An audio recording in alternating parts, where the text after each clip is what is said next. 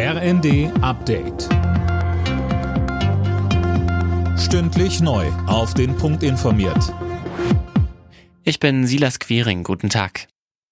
Bayern verlängert die Abgabefrist für die Grundsteuererklärung im Alleingang erneut bis Ende April. In allen anderen Bundesländern bleibt es bisher bei der Frist heute. Eigentlich hätten Immobilienbesitzer die Erklärung schon Ende Oktober abgeben müssen.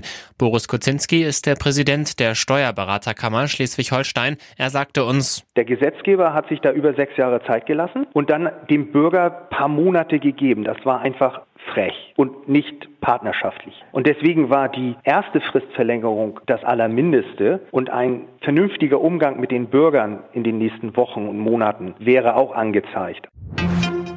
In Berlin kann die vollständige Wiederholung der Wahl zum Abgeordnetenhaus wie geplant am 12. Februar stattfinden.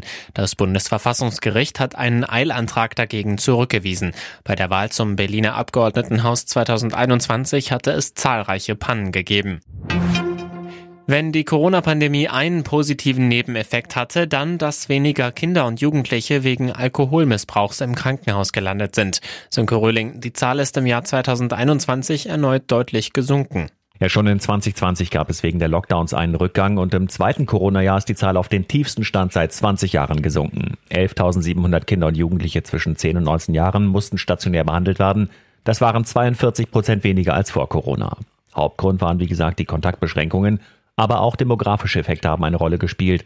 So ist die Zahl der Jugendlichen in der Altersgruppe seit 2001 um 19 Prozent zurückgegangen. In der EU ist im vergangenen Jahr erstmals mehr Strom aus Wind und Sonne produziert worden als aus Gas. Das zeigt eine Analyse einer gemeinnützigen Umweltdenkfabrik. Den höchsten Anteil am Ökostrom lieferte dabei Deutschland. Alle Nachrichten auf rnd.de